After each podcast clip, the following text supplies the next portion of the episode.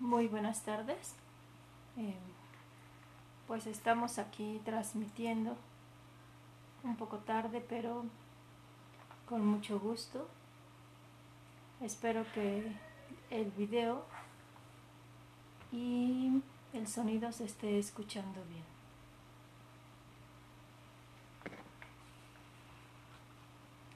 El, el evangelio que vamos a compartir es el evangelio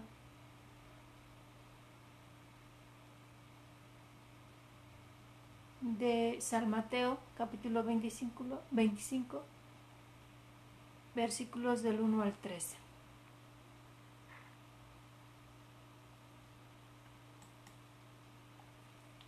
En aquel tiempo Jesús dijo Jesús a sus discípulos esta parábola. El reino de los cielos es semejante a aquellas diez jóvenes que tomando sus lámparas salieron al encuentro del esposo. Cinco de ellas eran descuidadas y cinco previsoras.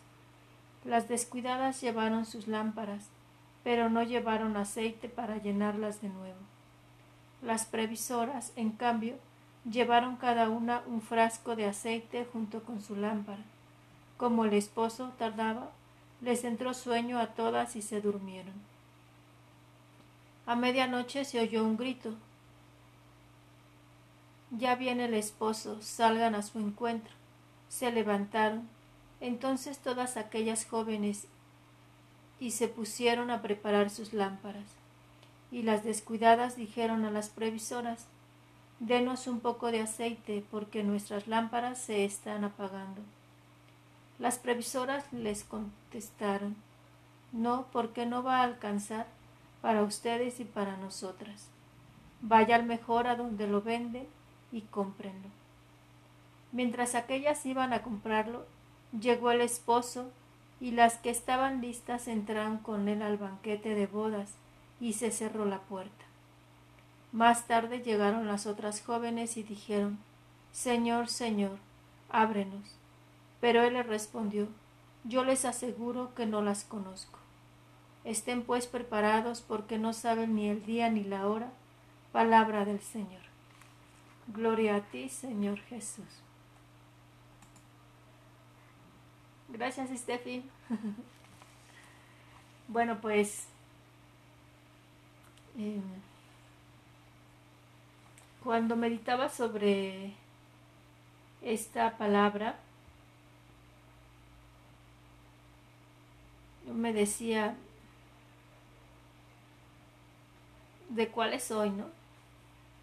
De las que son previsoras o de las que no preveo, ¿no? Y, yo creo que siempre nos podemos ir con la parte de que prever, cumplir, esforzarse es lo mejor. Y no quiero decir que no sea bueno, ¿no? Pero en lo que quiero enfocarme es en la parte de de dónde nace. De dónde nace este esforzarme por estar ante Jesús, por estar lista. Si nace de verdad del querer estar al encuentro de Él, si nace de verdad de estar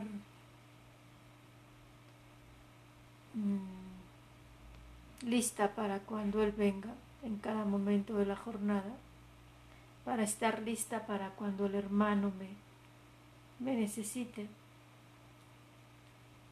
O simplemente porque quiero cumplir nada más por cumplir, porque quiero ser aceptada, acogida, bendecida.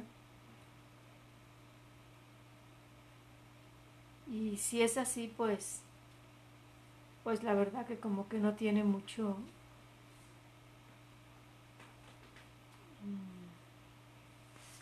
mucha razón de ser, porque entonces nos podemos estar volviendo duras, duros, ¿no?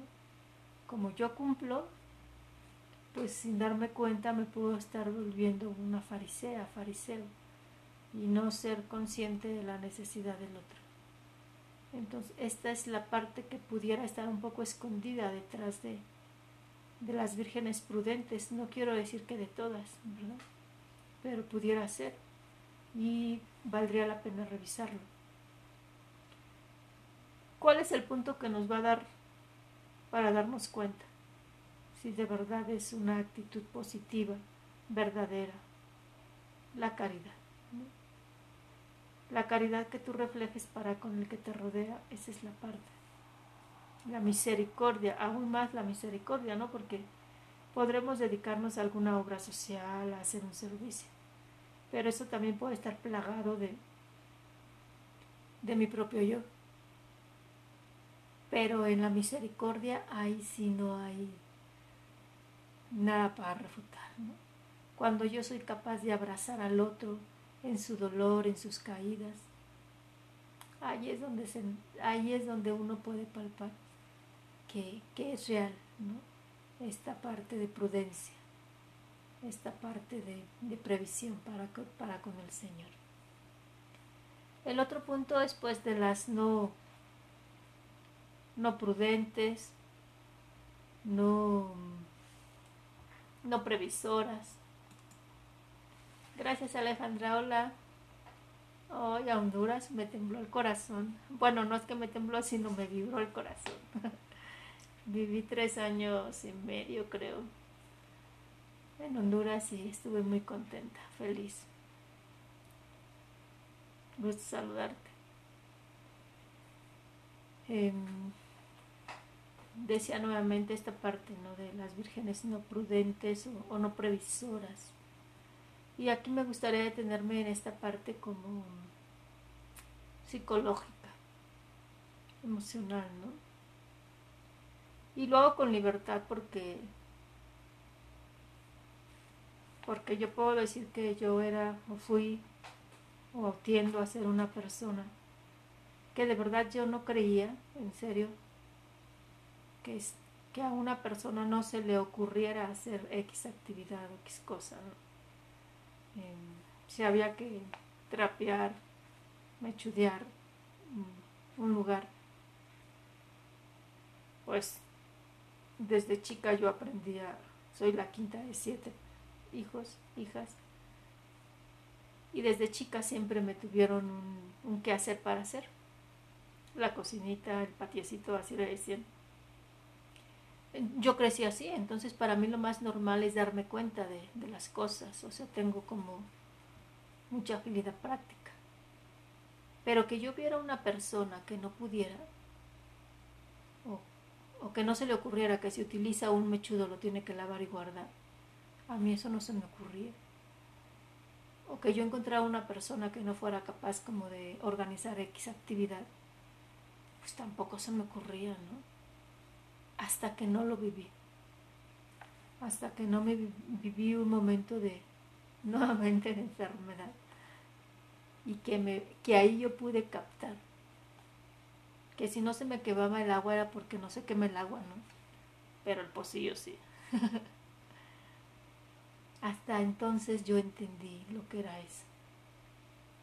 Y entonces empecé a tener misericordia, ¿no? Bondad, comprensión para pues para estas personas. Pero hasta que no lo viví yo. Y entonces ahí podría ser y sí me lo llegó a preguntar, ¿no? Y entonces todo lo que viví atrás, yo decía, le fue grato a Dios, ¿verdad? Porque a lo mejor sin darme cuenta, estaba plagado de, soberbia, de orgullo, ¿no? O de, de querer ser reconocida, aplaudida. Y entonces va a ir revueltito esa parte que dice el Señor, la cizaña y el trigo, ¿no? O el trigo y la cizaña. Y por eso me atrevo a poner este, este ejemplo, porque a veces podría ser muy fácil decir, señalar, ¿no? las no prudentes, las no prudentes o las no previsoras. Y decir, ¿y, quién le da a uno el derecho de ser juez? De decir si fuiste previsora o no fuiste previsora, si has estado con el Señor o no. O quién dice que a lo mejor a fin de cuentas el Señor no va a encontrar más bien a las que supuestamente no son previsoras.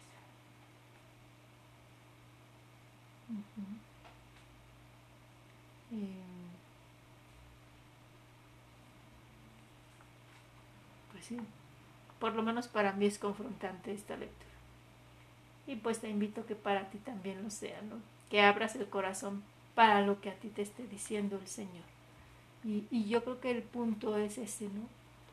Qué tan cierta, qué tan verídica, qué tan pura es, es tu deseo de encontrarte con el Señor.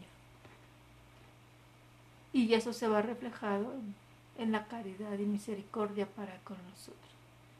Y bueno, también no cabe duda que, que podríamos llegar a un momento como el que se menciona en la lectura, de, pues lo siento, ¿no? No puedo. Sin embargo, la verdad me lo cuestionaba. Creo que nunca me lo había cuestionado tanto, ¿no? Porque por ejemplo, me recordaba de unos escritos de Conchita, mi fundadora, donde ella dice, yo sería capaz de condenarme con tal de que los demás se salvaran, con tal de que tú, mi Jesús, siempre estuvieras bien, ¿no? Siempre estar haciendo tu voluntad.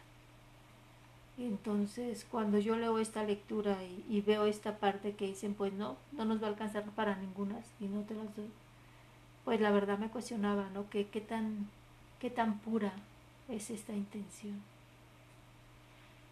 Quizá me estoy yendo a los extremos, quizá lo estoy personalizando, ¿no?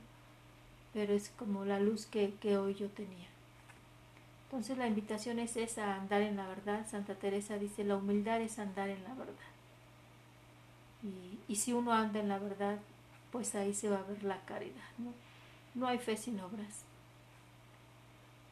Podrá haber obras sin fe, pero fe sin obras no. Entonces, pues te invito. Creo que ya no voy a decir más porque quisiera que te metieras a reflexionar sobre esta parte, que se me hace algo profundo, y, que te invito a que podamos estar en esa disponibilidad para cuando el Señor venga. Y podrá surgir la pregunta, ¿y cuánto va a venir el Señor?